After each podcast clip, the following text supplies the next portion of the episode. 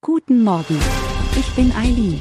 Sie hören den Immobilienwiki-Podcast auf Spotify, Apple und überall, wo es gute Podcasts gibt. Präsentiert von Immobilienerfahrung.de. Das Vergleichswertverfahren ist eine anerkannte Methode zur Bestimmung des Verkehrswerts einer Immobilie.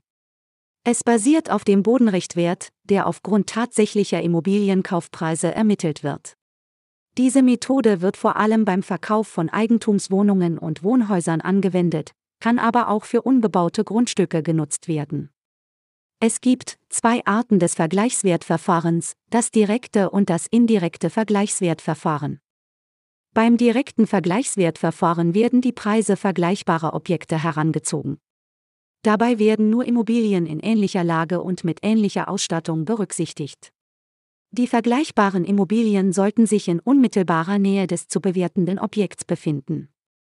Wenn keine direkten Vergleichswerte verfügbar sind, greift man auf das indirekte Vergleichswertverfahren zurück.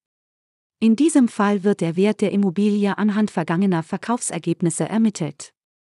Zusammenfassend kann man sagen, dass das Vergleichswertverfahren eine Methode zur Ermittlung des Immobilienwerts ist, bei der der Bodenrichtwert und der Vergleich mit ähnlichen Objekten eine Rolle spielen. Es ist eine wichtige Grundlage für den Immobilienverkauf und ermöglicht eine realistische Einschätzung des Marktwerts. Wir freuen uns darauf, Sie auch in der nächsten Folge begrüßen zu dürfen. Schauen Sie gerne jederzeit bei immobilienerfahrung.de vorbei und abonnieren Sie unseren Podcast, um keine Folge zu verpassen. Bleiben Sie dran und bis zum nächsten Mal.